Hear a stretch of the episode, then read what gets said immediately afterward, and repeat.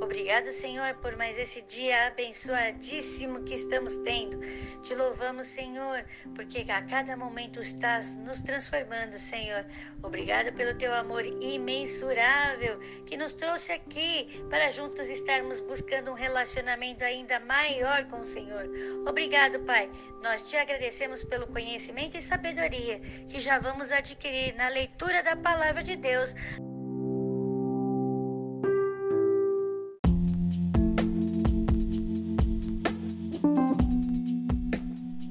Abençoados, no capítulo 17 do livro de Êxodo, nós vemos aqui mais uma vez o povo murmurando. E o que eles estavam murmurando agora? Isso, eles precisavam de água. Meu amado, minha amada, Deus sabe da nossa necessidade.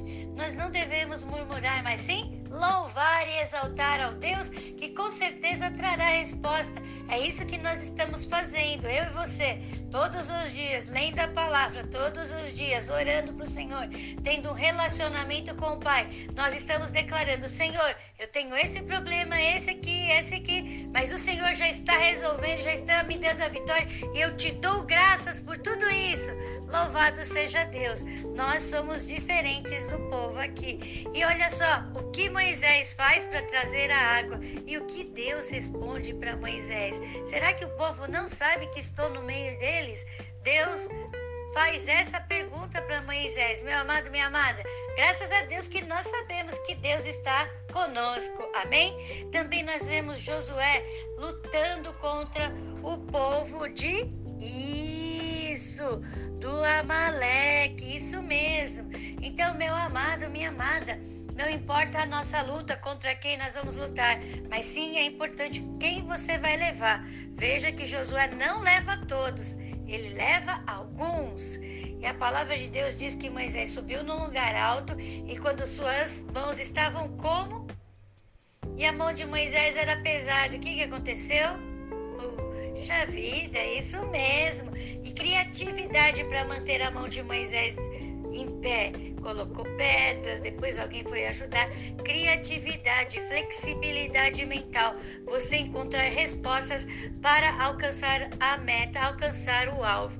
Então, meu amado, minha amada, vamos ter essa criatividade para resolver todos os problemas que surgirem diante de nós, porque cada vez mais a nossa mente vai ser transformada, a nossa criatividade vai ser desenvolvida, porque nós temos um Deus que nos capacita, que nos dá sabedoria, e esse Deus também nos ensina a importância de selecionar as amizades, de selecionar aqueles que vão conosco na batalha. A palavra de Deus diz assim que Moisés depois fala para escrever isso. Meu amado, minha amada, vamos anotar os testemunhos, vamos anotar o que Deus tem feito na nossa vida, para que todos, inclusive nós mesmos, leiamos essas histórias de bênçãos que Deus fez na nossa vida e tenhamos mais fé em nome de Jesus.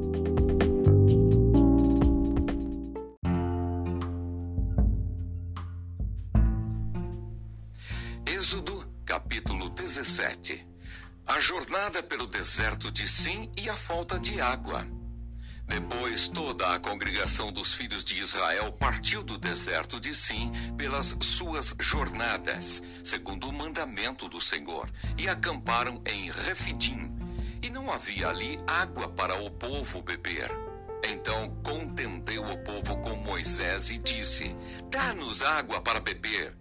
E Moisés lhes disse: Por que contendeis comigo? porque tentais ao Senhor?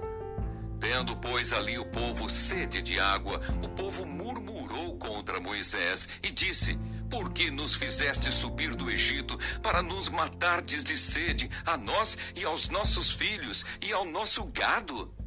E clamou Moisés ao Senhor, dizendo: Que farei a este povo? Daqui a pouco me apedrejarão. Então disse o Senhor a Moisés: passa diante do povo e toma contigo alguns dos anciãos de Israel. E toma na tua mão a tua vara com que feriste o rio, e vai. Eis que eu estarei ali diante de ti sobre a rocha em Horebe, e tu ferirás a rocha, e dela sairão águas, e o povo beberá. E Moisés assim o fez, diante dos olhos dos anciãos de Israel.